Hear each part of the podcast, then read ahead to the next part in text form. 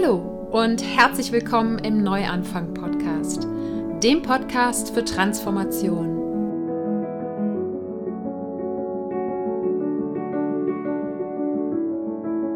Mein Name ist Sarah Heinen und ich bin hier, um all denen Mut zu machen, die das Gefühl haben, dass da draußen und in ihrem Inneren noch mehr auf sie wartet. Gehen musst du deinen persönlichen und spirituellen Herzensweg selber. Doch die Gespräche und Ideen in diesem Podcast stehen dir bei deiner Transformation zur Seite. Ich freue mich, dass du heute im Neuanfang Podcast wieder dabei bist. Ich möchte heute gerne mit dir über den inneren Kritiker sprechen. Ich vermute, er ist dir durchaus bekannt, ganz egal wie du ihn nennst. Jedenfalls, jeder von uns hat ihn, diesen inneren Kritiker. Und ich möchte heute mit dir darüber sprechen, warum das so ist und auch, warum das Sinn macht, dass er da ist, aber auch, wie du mit ihm umgehen kannst, wenn er zu laut wird. Und so geht es sehr, sehr vielen Menschen, vielleicht ja auch dir. Bevor wir reinstarten, gibt es wie immer die Dankbarkeitsminute. Ich lade dich also ganz herzlich dazu ein, dir mit mir gemeinsam kurz ein paar Gedanken darüber zu machen, wofür du dankbar bist. Dankbar dafür, dass es schon in deinem Leben ist und dich erfüllt. Das können Menschen, Dinge oder Erlebnisse sein und das kann seit gestern, seit letztem Jahr oder schon immer in deinem Leben sein oder auch noch in der Zukunft liegen. Und ich bin gerade ganz besonders dankbar dafür, dass ich in den Coaching-Gesprächen, die ich äh, ja jetzt seit einiger Zeit führe, Menschen dabei begleiten darf, ihr Leben zu verändern.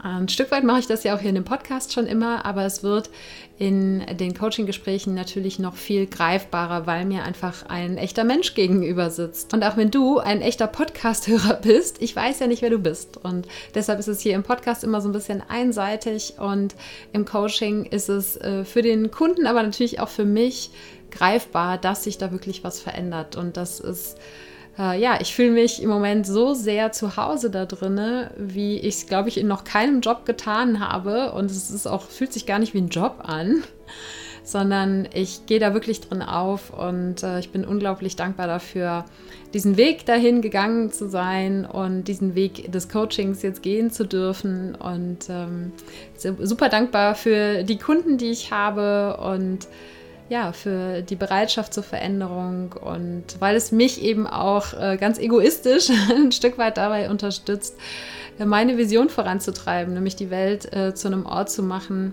wo wir alle das Gefühl haben, dass wir eins sind, wo wir das wirklich spüren. Und ähm, ja, da ist der beste Weg auf jeden Fall, Menschen dabei zu begleiten, zu ihrem wahren und tatsächlichen Selbst zurückzukommen. Und das, äh, ja, dafür bin ich sehr, sehr dankbar, dass ich das machen darf. Und wofür ich noch unglaublich dankbar bin, ist deine Unterstützung vom Neuanfang Podcast. Wenn dir gefällt, was du hier hörst, kannst du helfen, den Podcast noch mehr Menschen zugänglich zu machen. Ganz einfach, indem du den Podcast abonnierst und eine Rezension und 5-Sterne-Bewertung bei iTunes hinterlässt. Außerdem hast du die Möglichkeit, Mitglied vom Team Neuanfang zu werden. Alle Mitglieder bekommen jeden Monat eine zusätzliche Episode vom Neuanfang Podcast, die sonst nirgendwo zu hören ist. Die Team Neuanfang Episoden. In denen gebe ich Einblicke hinter die Kulissen des Podcasts, teile mit dir meine Erkenntnis des Monats, gebe dir Empfehlungen für Bücher und Podcasts, die dich weiterbringen können und antworte auf Fragen aus der Community. Alle Infos zum Team Neuanfang und den anderen Möglichkeiten, den Podcast zu unterstützen, findest du unter www.happyplanties.de/support. Und jetzt geht's wirklich los. Ja, wie gerade im Intro schon angekündigt, sprechen wir heute über den inneren Kritiker. Und ich habe ja vermutet, jedenfalls ist es mit den aller, bei den allermeisten Menschen so, mit denen ich im Coaching spreche, mit Freunden, mit denen ich darüber spreche, ich weiß es von mir selbst, ja, dass der innere Kritiker eine verdammt laute Stimme im Kopf sein kann. Und ich bin mir ziemlich sicher, dass du weißt, welche Stimme im Kopf das ist. Das ist nämlich die Stimme, die dir meistens sagt, dass du in irgendwas nicht gut genug bist.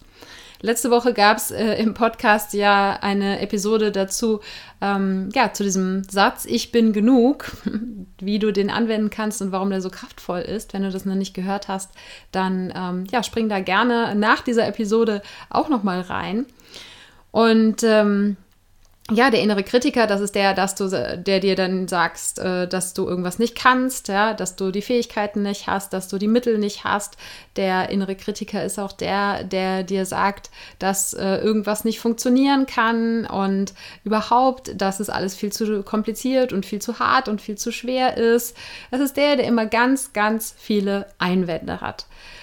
Ganz egal, um was es geht, äh, ob es jetzt darum geht, dass du dich auf einen neuen Job bewirbst oder dass du auf Reisen gehen möchtest oder dass du vielleicht ähm, eine, einen Menschen ansprechen möchtest, weil du ihn interessant findest.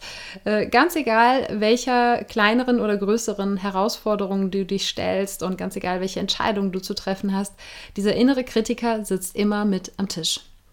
Und wenn der innere Kritiker jemand ist, mit dem du sozusagen sehr vertraut bist, dann ist das eben auch diese Stimme, die dafür sorgt, dass dein Gedankenkarussell sich immer wunderbar im Kreis dreht. Und vor allen Dingen, wenn es sich bezüglich negativer Gedanken im Kreis dreht.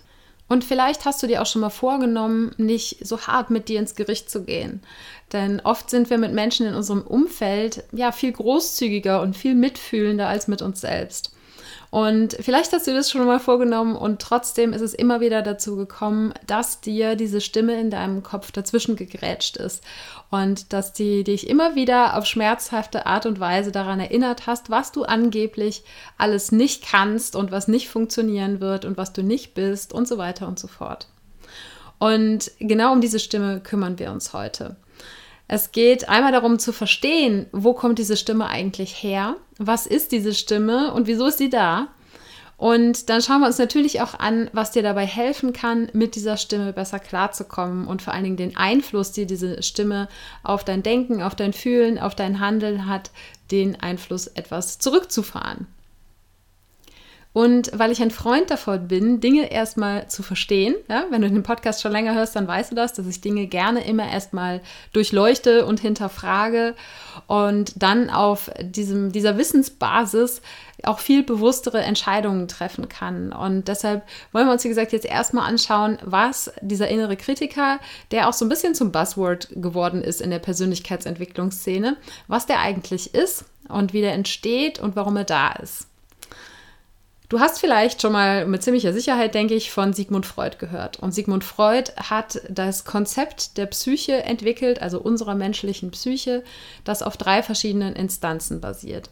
Und er hat diese Instanzen das Ich, das Es und das Über-Ich genannt. Wir schauen jetzt einfach mal an, was diese drei Teile machen und wo in diesen drei Teilen der innere Kritiker zu verorten ist.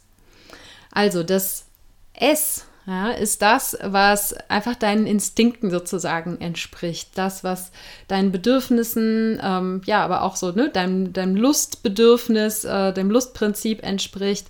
Das ist das, wodurch wir als Kinder in erster Linie gesteuert werden. Also als Säuglinge, wenn wir auf die Welt kommen. Ne? Wenn wir Hunger haben, dann schreien wir. Wenn wir die Windel voll haben, dann schreien wir. Wenn äh, sonst irgendwas nicht passt, dann schreien wir. Wenn es toll ist, dann freuen wir uns und wir tun alles dafür, dass es uns auf körperlicher Ebene gut geht, können das aber eben noch nicht alleine. Deshalb äußern wir unsere Bedürfnisse komplett ungefiltert und schreien eben, bis wir das bekommen, was wir haben wollen. Und das funktioniert als Baby ja auch wunderbar, weil da ist irgendwer, die Mama, der Papa, irgendjemand anders, der auf uns aufpasst und wir schreien und wir kriegen, was wir haben wollen. Und dann, wenn wir anfangen, ein bisschen selbstständiger zu werden, so im Alter von zwei, drei Jahren, dann äh, sind wir nicht mehr nur darauf angewiesen, uns dadurch zu äußern, zu schreien oder zu, uns zu freuen, zu lachen, sondern wir fangen an, die Sprache zu lernen. Und in dem Moment, wo wir anfangen, die Sprache zu lernen, entsteht eben auch von außen die Erwartung, dass wir unsere Bedürfnisse anders äußern als durch Schreien. Ja, wenn ein zweijähriges, dreijähriges Kind einfach einen Trotzanfall kriegt, um das durchzusetzen, was es haben möchte, ja, es gibt Eltern, da funktioniert es wunderbar.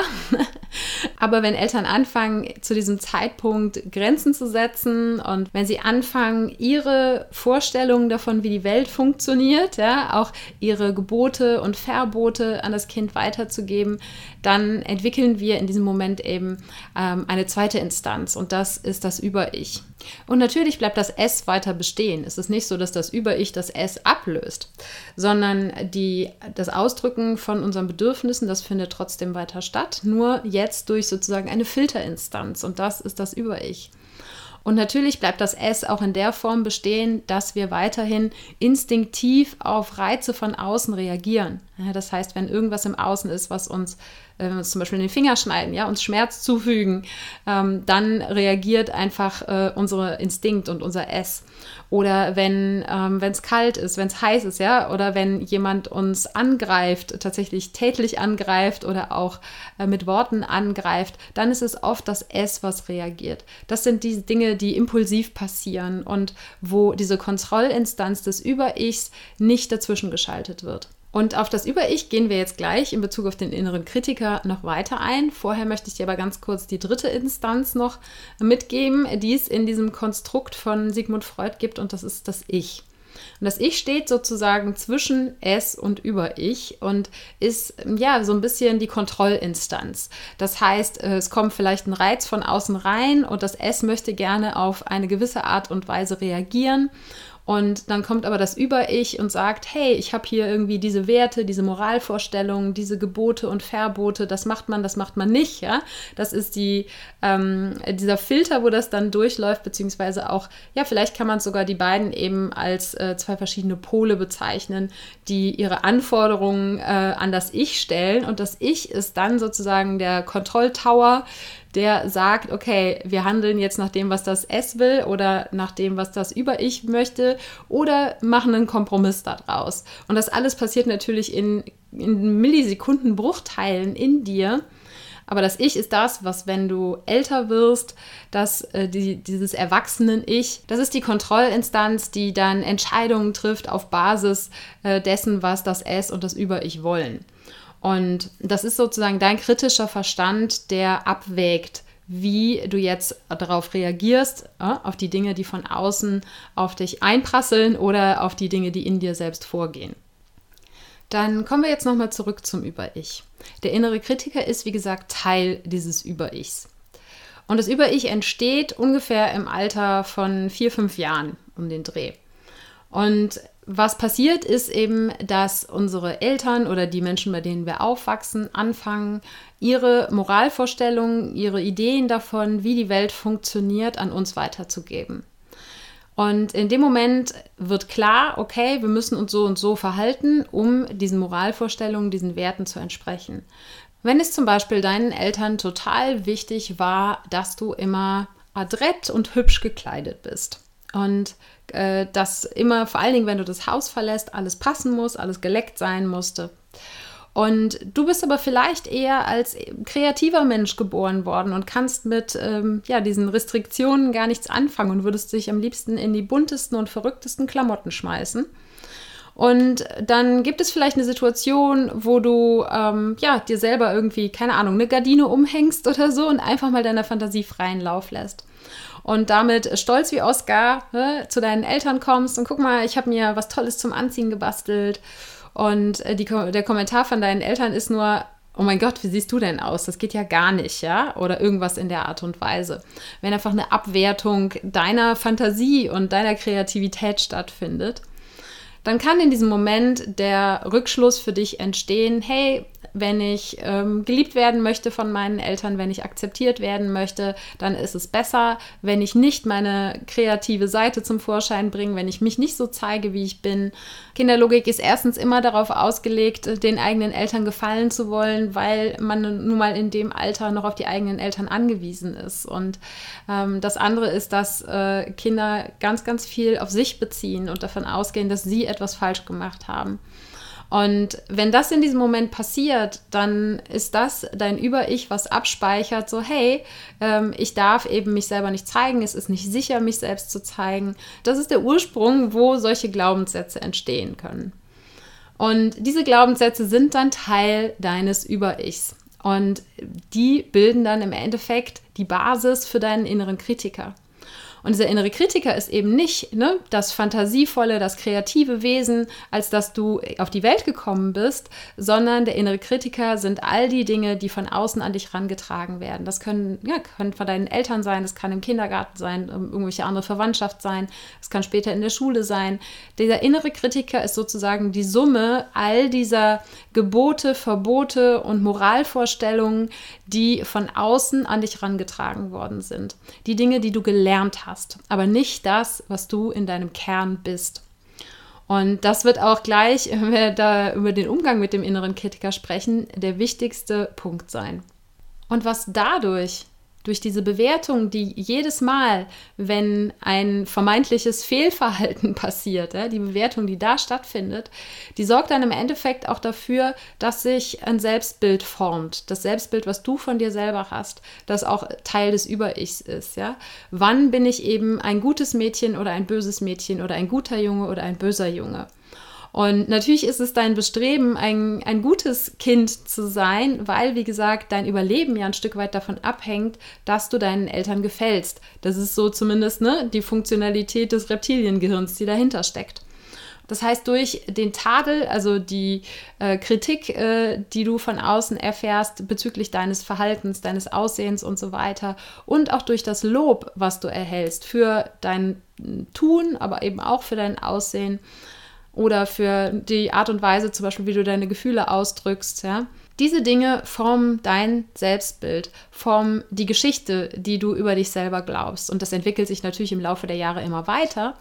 Aber diese Dinge sind Bestandteil des Über-Ichs. Das heißt, das ist der Filter, wo alles durchläuft, was du denkst, was du fühlst und was du machen möchtest, die Entscheidungen, die du treffen möchtest. Alles läuft durch diesen Filter durch.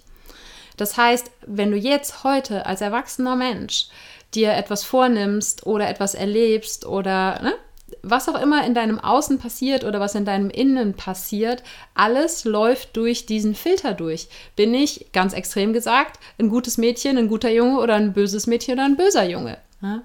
Und je mehr und ähm, ja, je gravierender diese Gebote, Verbote und Moralvorstellungen waren, die da von außen an dich rangetragen sind, desto mächtiger ist diese, dieser innere Kritiker als Filter. Und es hört sich jetzt alles wahnsinnig negativ an, aber der innere Kritiker hat eben als erste Aufgabe, dich zu schützen. Und deshalb macht es auch überhaupt keinen Sinn, zu versuchen, den inneren Kritiker einfach loswerden zu wollen.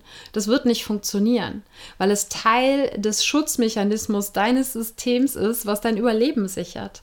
Und was nicht nur dein reines, pures Überleben sichert, was natürlich in der heutigen Welt nicht mehr so häufig äh, ja, in Gefahr ist, sondern auch die Kontrollinstanz oder die Filterinstanz, die dafür sorgt, dass du äh, ja in dieser Gesellschaft, ähm, ja, dass du da deinen Platz findest. Ja, ich wollte gerade funktionieren sagen, aber das finde ich eigentlich nicht richtig das Wort, sondern dass du einfach mit diesen Wertvorstellungen, mit den Moralvorstellungen, den Geboten und Verboten, die deine Eltern an dich weitergegeben haben, dass du damit sozusagen einen Kompass hast, um in der Gesellschaft klarzukommen. Und das ist auch die Intention dahinter, wenn denn deine Eltern da mit einer bewussten Intention gearbeitet haben, äh, ja, die sie dahinter gehabt haben werden dass äh, diese Moralvorstellungen, Gebote, Verbote sich im Laufe der Zeit auch ändern, weil die Zeiten sich einfach ändern, weil eine Gesellschaft sich ändert oder auch weil du vielleicht eben Dinge auferlegt bekommen hast, wie zum Beispiel hier ne, die Kreativität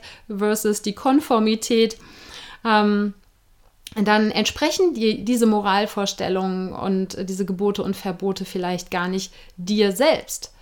Und jetzt ist es eben deine Aufgabe, und das ist diese dritte Instanz, das Ich, ja, das Erwachsenen-Ich. Deine Aufgabe heute als Erwachsener ist eben abzuwägen auch, sind das wirklich die Moralvorstellungen, die ich, äh, nach denen ich leben möchte, ja, die Moralvorstellungen, die ich anerzogen bekommen habe, haben sich vielleicht die Zeiten geändert, ja, das ist der Umgang mit dem inneren Kritiker, der, wie gesagt, die Summe aus all den Dingen ist, die du zu hören bekommen hast. Jetzt ist es aber so, dass diese Differenzierung zwischen diesem inneren Kritiker und dem Ich den meisten Menschen gar nicht bewusst ist.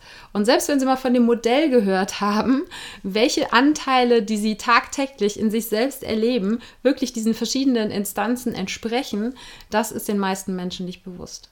Und darum geht es, dass du anfängst zu differenzieren zwischen dem, was du gelernt hast und zu, zwischen dem, was du wirklich bist. Und ganz, ganz viele Menschen haben das, was sie wirklich sind und das, was wirklich ihrer ursprünglichen Natur entspricht, vergessen.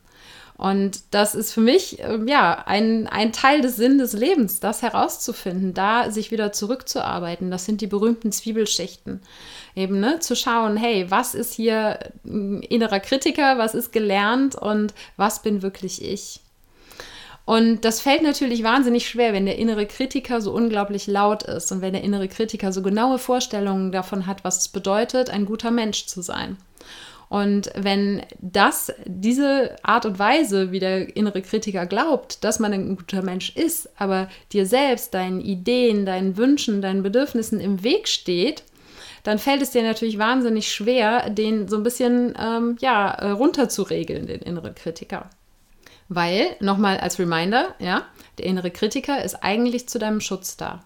Aber bei den meisten Menschen ist er eben übermächtig geworden und bestimmt jetzt viel mehr das eigene Leben, als dass das Erwachsenen-Ich eine, tatsächlich eine Chance hätte, ähm, diesen inneren Kritiker ja ein bisschen leiser zu regeln. Aber du hast diese Chance. Einfach und der erste Schritt ist eben, dass du, dass du dir darüber bewusst wirst und deshalb habe ich das jetzt auch so ausführlich erklärt. Ich hoffe, das war einigermaßen klar. Sonst äh, ja, melde dich gerne, wenn du Fragen dazu hast. Mm dass es so wichtig ist zu erkennen, dass dieser innere Kritiker etwas anderes ist als du. Etwas anderes als das, womit du als Kind, auf, als Baby auf die Welt gekommen bist, ja? nämlich das S, deine Bedürfnisse, das, was dir Lust bereitet, das, was dir Spaß macht, das, was deinem Naturell entspricht und ähm, eben auch deinem Erwachsenen-Ich, was die Fähigkeit dazu hat, diese Anteile, diese anderen Anteile, das S und das Über-Ich, ein Stück weit zu regulieren und eben zu entscheiden, ne? wem vertraue ich jetzt mehr oder äh, beziehungsweise was sagt hier gerade der Kontrolltower? Was geben wir als Reaktion nach außen und wie möchte ich jetzt handeln?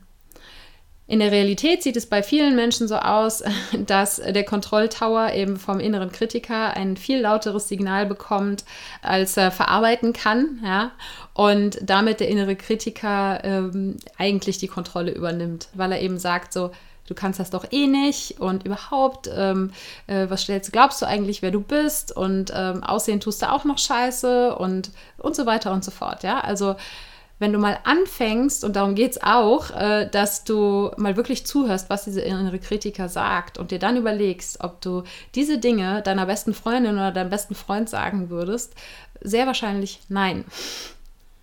Aber wie du mit dem inneren Kritiker umgehst, da kommen wir ja gleich noch drauf.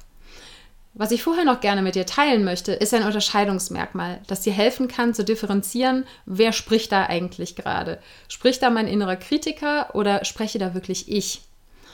Und der innere Kritiker ist einfach, das ist, in Köln würde man sagen, das ist eine fiese Möb. das ist eben eine Endlosschleife, die auch immer schlimmer wird, je länger du ihr zuhörst. Und es ist eine Endlosschleife, die dich runter macht, die dich kleiner macht und die ihr Möglichstes dafür tut, dass alles so bleibt, wie es ist und dass du, ja, dass du dich ja nicht veränderst. Das heißt, du kannst dir vorstellen, der innere Kritiker ist kein besonders großer Fan von Persönlichkeitsentwicklung, weil der innere Kritiker sagt ja, hey, erstens bist du hier mit Geboten, Verboten und Moralvorstellungen aufgewachsen, die kannst du doch nicht einfach ablegen, weil wenn du die nicht beachtest, dann bist du kein gutes Mädchen, kein guter Junge, ja, und dann könntest du in Schwierigkeiten kommen. Dass du aber heute nicht mehr hilflos bist, dass du nicht mehr drei, vier oder fünf Jahre alt bist, das hat dein innerer Kritiker noch nicht mitbekommen. Sondern der denkt immer noch, hey, wir müssen die beschützen, ja, den beschützen. Und ähm, nimmt diesen Job manchmal einfach eine Runde zu ernst. Und da ist es jetzt dein Job zu sagen, so, hey, lieber innerer Kritiker, ich kann mich sehr wohl selbst beschützen. Aber dazu gleich noch mehr. Der Unterschied, wenn wirklich eine wohlwollende, nämlich deine echte und wahre innere Stimme spricht, die, die wirklich dir entspricht, diese Stimme, das ist die Stimme, da ist Neugier drin, das ist die Stimme, die ist vielleicht eher wie so ein Cheerleader oder ein Coach, der dich anfeuert oder eine Stimme, die ja, die einfach Veränderung unterstützt und die immer für dich ist und nicht dich runtermacht, so wie der innere Kritiker. Das ist das wichtigste Unterscheidungsmerkmal. Das heißt, wenn die Stimmen in deinem Kopf sehr sehr laut sind, dann versuch mal zu rauszuhören, was die inneren Stimmen für dich wollen. Ist da die eine, die dich eben runtermacht und die andere, die vielleicht sehr sehr sehr viel leiser ist, die dich auch ein Stück weit ermutigt. Und genau darum geht es jetzt, diese beiden in ein gesundes Verhältnis zu kriegen. Und wie gesagt, der allererste und wichtigste Schritt ist, dass du erkennst, du bist nicht dieser innere Kritiker. Der innere Kritiker ist alles das, was du gelernt hast, aber das bist nicht du. Und genauso wichtig ist es anzuerkennen, dass es keinen Sinn macht, diesen inneren Kritiker ein und für alle Mal loszuwerden. Weil selbst wenn du dahin kommst, dass du all die gelernten Moralvorstellungen für dich hinterfragst, all die Gebote und Verbote, die dir damals von deinen Eltern oder von den Personen, die dich aufgezogen haben, ähm, auferlegt worden sind, selbst wenn du dahin kommst und sagst, ich habe das jetzt alles bereinigt, ich habe jetzt weiß jetzt wirklich, was meine Werte sind, ähm, was meine Moralvorstellungen sind und möchte danach handeln, dann brauchst du trotzdem weiter den inneren Kritiker als Filter, wo du immer wieder die Reize oder die Dinge, die von außen rankommen, durchschicken kannst und fragen kannst, so, hey, stimmt das mit meinen Werten und Moralvorstellungen überein oder nicht? Wenn du diesen versuchen würdest, diesen inneren Kritiker komplett loszuwerden, also nicht nur, dass es nicht funktioniert, weil je mehr du versuchst, ihn zu verdrängen und ihm den Mund zu verbieten, desto lauter wird er werden, sondern auch, er hat, wie gesagt, seine Daseinsberechtigung. Denn dich davor zu schützen, eben in der Gesellschaft nicht mehr ähm, deinen Platz zu haben, nicht mehr, ich nenne es jetzt doch, äh, funktionieren zu können. Ja? Wenn diese Moralvorstellungen, zum Beispiel, du sollst niemanden töten, ja, steht auch in der Bibel, haben dir vermutlich auch deine Eltern beigebracht. Äh, ja, und ich hoffe mal, dass du das genauso siehst. Aber wenn du diese Dinge alle über Bord werfen würdest, dann wärst du wahrscheinlich eben ein ähm, nicht äh, kontrollierbares Risiko für dich selbst und für die Menschheit. Jetzt mal ganz extrem gesprochen. Das heißt, der innere Kritiker hat seine Daseinsberechtigung. Allerdings hat er nicht das Recht, dich komplett zu kontrollieren und dich davon abzuhalten, dich zu verändern, zu wachsen, deinen Träumen zu folgen, deinen Zielen zu folgen und mit Neugier durchs Leben zu gehen. Aber genau das ist eben bei ganz, ganz vielen Menschen der Fall, dass all diese Dinge, die ich gerade aufgezählt habe, unterdrückt werden und dass das Leben dann natürlich nicht so besonders viel Spaß macht, weil man dann vor allen Dingen auch den ganzen Tag noch eine Stimme im Kopf hat, die einem erzählt, wie scheiße man ist. Und deshalb möchte ich jetzt gerne sieben Schritte mit dir teilen, die dir dabei helfen können, ein gesundes Verhältnis mit diesem inneren Kritiker aufzubauen. Der erste Schritt ist, gib ihm einen Namen und ein Gesicht. Das heißt, hör mal hin, wie hört sich dein innerer Kritiker so an und wie könnte der heißen? Gib ihm einen Namen. Und der Name, der sollte idealerweise ein bisschen bekloppt sein. Es sollte kein Name sein, der irgendeinem Menschen in deinem Umfeld entspricht oder äh, ein Name, den du gerne später deinen Kindern geben möchtest. Das kann ein Kunstwort sein. Es kann vielleicht ein sehr antiker Name sein, wo du niemanden kennst, äh, der, der so heißt und einfach irgendwas, was dir aber auch gut im Gedächtnis bleibt. Und wenn du deinem inneren Kritiker auch ein Gesicht geben möchtest, dann kannst du äh, mal versuchen, deinen inneren Kritiker zu malen. Wie würde der aussehen? Sieht er aus wie ein kleiner, zorniger Giftswerk? Oder ist das eine große, mächtige, schwarze Wolke? Lass da deiner Fantasie mal freien Lauf. Und dafür musst du auch nicht malen können, sondern einfach mal das rauslassen, was diese Stimme, die da in deinem Kopf äh, die ganze Zeit ist, ja, wie die so aussehen könnte und wie gemein die vielleicht aussieht oder wie zornig die aussieht oder was immer es ist. Es kann helfen, wenn du dir einfach selbst ein Bild davon schaffst, wie dieser innere Kritiker aussieht. Aber das Wichtige ist erstmal der Name, weil der Name ist das, was du im Laufe dieses Prozesses immer wieder nutzen wirst. Der zweite Schritt ist dann, anzufangen, wirklich aktiv diesen inneren Kritiker zu beobachten, beziehungsweise einfach deinen, äh, ja, dein Self-Talk, so wie du mit dir selbst sprichst und das ja sowohl laut, falls du jemand wie ich bist, der gerne Selbstgespräche führt, ähm, aber auch äh, natürlich vor allen Dingen die Gedanken, die da sind, die du über dich selber hast. Ganz besonders in Situationen, die vielleicht ein bisschen challenging für dich sind, da wo du eine Herausforderung hast, ja, hör mal darauf, was in deinem Kopf an Stimmen so da ist. Ist da diese ganz leise Stimme, die sagt, hey, du kannst das, du kannst das, du schaffst das? Oder ist da viel, viel lauter die Stimme, die sagt so, was glaubst du eigentlich, wer du bist? Das schaffst du doch eh nicht, ja? Fang an, das bewusst zu beobachten. Und wenn du anfängst, das zu beobachten, dann wirst du mit der Zeit eben auch feststellen, dass da verschiedene Stimmen sind. Und vielleicht ist es sogar so, dass du äh, bei diesen kritischen Stimmen, die da sind, ganz konkret Personen aus deiner Vergangenheit heraushören kannst. Es gibt sogar Menschen, bei denen spricht der innere Kritiker mit der Stimme der Mutter, des Vaters, also wirklich auch in der Stimmfarbe oder so. Schau mal, wenn du anfängst, das zu beobachten, welche verschiedenen Stimmen kannst du ausmachen? Sind das tatsächlich Stimmen, Stimmen aus deiner Vergangenheit oder sind das einfach ja Stimmen, die sich da verselbstständigt haben und wo hörst du vielleicht auch eben diese leise Stimme, die dich ähm, anfeuert, ja? deinen kleinen inneren Cheerleader, deinen inneren Coach, der der eben viel eher dir selbst entspricht als der innere Kritiker. Und im dritten Schritt ist es dann wichtig, basierend auf dem Wissen, was du ja jetzt hast, dass der innere Kritiker dich eigentlich nur beschützen möchte, dass du für diesen Schutz sorgst und damit den inneren Kritiker mehr oder weniger arbeitslos machst. Und du kannst das natürlich versuchen durch, ähm, ja, durch eine Gegenargumentation, ja, dass du zum Beispiel schaust, hey, ähm, der innere Kritiker sagt zwar, ich schaffe das nicht, aber ich habe das in der Vergangenheit ja schon mal geschafft. Ja? Und wenn ich das einmal geschafft habe, dann schaffe ich das auch ein zweites Mal. Wenn es tatsächlich so ist, dass es an die Substanz geht und dass wirklich ein Gefühl der Unsicherheit entsteht, äh, dann kann es helfen, mit dem Körper zu arbeiten.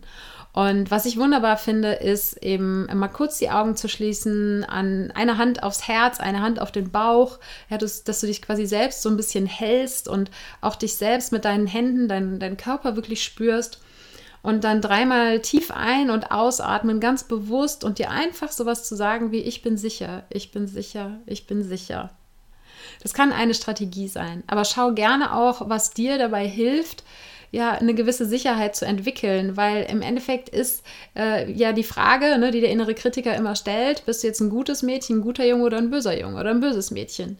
Und es geht aber eben nicht mehr darum, dass du schutzlos ausgeliefert bist als kleines Kind, sondern du bist ein erwachsener Mensch und du kannst selber für diese Sicherheit und für diesen Schutz sorgen. Und das gilt es dem inneren Kritiker zu vermitteln, damit er eben arbeitslos wird und sieht, hey, ne, scheint alles ganz gut unter Kontrolle zu sein hier. Und der vierte Schritt ist dann, den inneren Kritiker, wenn er auftaucht, erstmal zu begrüßen und dafür ist dann nämlich der Name super. Dass du sagst, hey Hanswurst oder wie auch immer du ihn nennen willst. Ja? Schön, dass du wieder da bist. Ähm, ist ja interessant. Äh, danke, dass du mich beschützen möchtest. Ja? Dankbarkeit für den inneren Kritiker zu zeigen und auch zu sagen so, hey, ja, ich habe Mitgefühl. Ich verstehe, dass du dich vielleicht gerade unsicher fühlst und ich verstehe, dass das, was ich jetzt gerade versuche zu machen oder versuche zu entscheiden, dass das gegen das verstößt, was du gelernt hast. Und versuch dann nicht den inneren Kritiker davon zu überzeugen, dass das, was er mal gelernt hat, dass das Bullshit ist. Ja? Versuch nicht, ihn zu verändern in dem Moment, wo du versuchst, den irgendwie zu verdrehen, zu verdrängen, einfach weghaben zu wollen, ja, wie gesagt, dann wird er nur noch lauter. Wenn du dem den Mund verbietest, dann legt er erst so richtig los.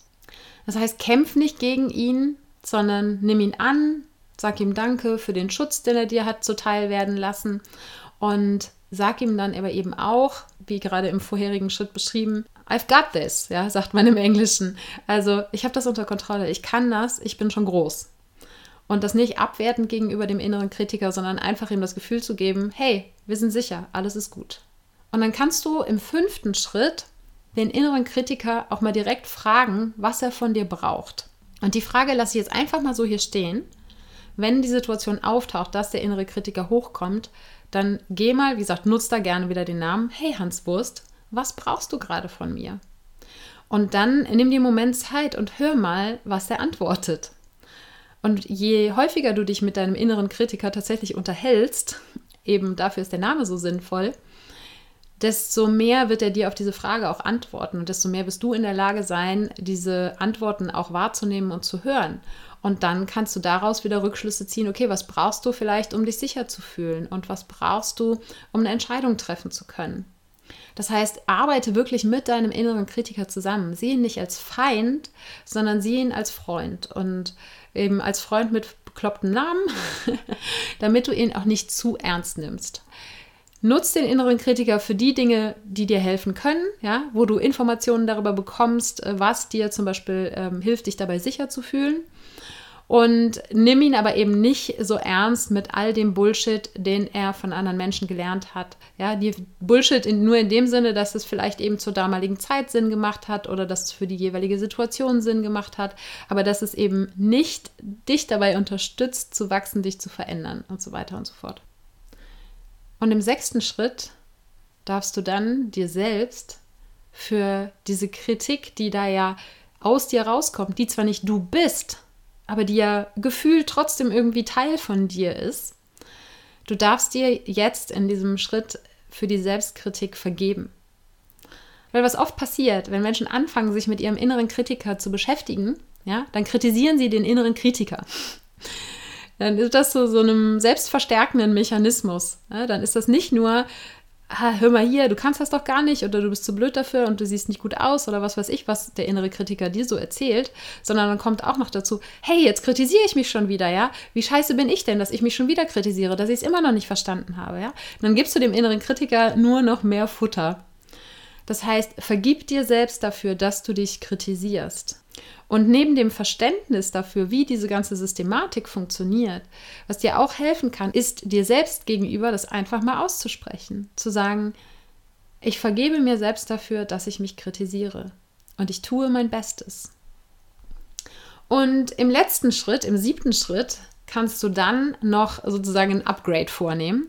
Das heißt, wenn du daran gearbeitet hast, mit deinem inneren Kritiker besser zurechtzukommen, dann wird ganz automatisch die Stimme des inneren Cheerleaders, des inneren Coaches oder man könnte auch sagen, dein Higher Self wird ein bisschen lauter.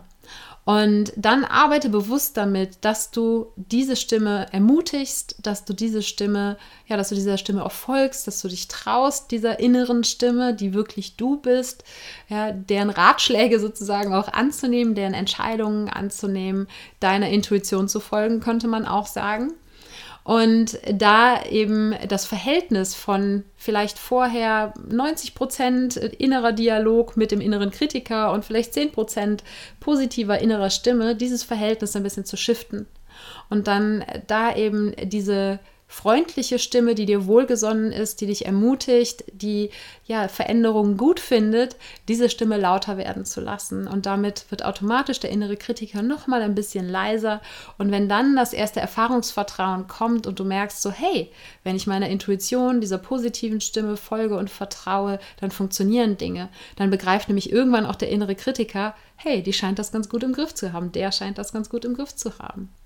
Und damit äh, ja, wird er noch ein Stückchen arbeitsloser. Wie gesagt, er wird nie ganz arbeitslos werden und deshalb versuche nicht zu verdrängen und loszuwerden, sondern versuche mit ihm zusammenzuarbeiten. Ja, und ich hoffe sehr, dass der Prozess dir hilft. Was ich dir dazu noch mitgeben mag, bitte, bitte hab Geduld. Es geht hier darum, dass du dich wirklich sicher fühlst, um eine gefühlte Sicherheit, nicht eine Sicherheit, die aus dem Kopf rauskommt und Dinge, die du über Jahrzehnte gelernt hast, die zu verändern. Und deshalb hab Geduld, dieser Prozess wird eine Weile dauern, aber es lohnt sich, es lohnt sich anzufangen. Denn wenn dein innerer Kritiker eher dein Verbündeter ist, der dich zwar beschützt, der aber nicht wie so ein Helikopter-Elternverstand äh, ne, ständig darauf ähm, erpicht ist, dass du ja nichts machst, was irgendwie außerhalb deiner Komfortzone liegen könnte, dann hast du nämlich eben auch die Möglichkeit, dich freier zu entfalten, mehr wirklich du selbst zu sein, dir Dinge zuzutrauen, ja, dein Selbstbewusstsein wird wachsen und dein Selbstvertrauen wird wachsen und du hast die Möglichkeit, Dinge in deinem Leben zu verändern und zu bewegen, die du im Moment vielleicht noch für absolut unmöglich hältst.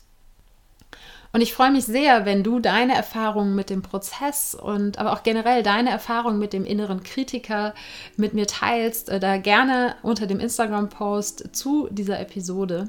Und in den Show Notes werde ich dir nochmal einen Link reinposten zum Wikipedia-Artikel über dieses System von Es, Ich und Über-Ich damit du das mal grafisch äh, dir auch anschauen kannst. Da gibt es nämlich eine ganz gute ähm, Grafik, die das erklärt. Und den Link packe ich dir in die Show Notes und die Show Notes findest du unter www.happyplanties.de slash Episode 130. Ich danke dir von ganzem Herzen, dass du dabei warst und freue mich, wenn wir uns auch nächsten Sonntag wieder hören.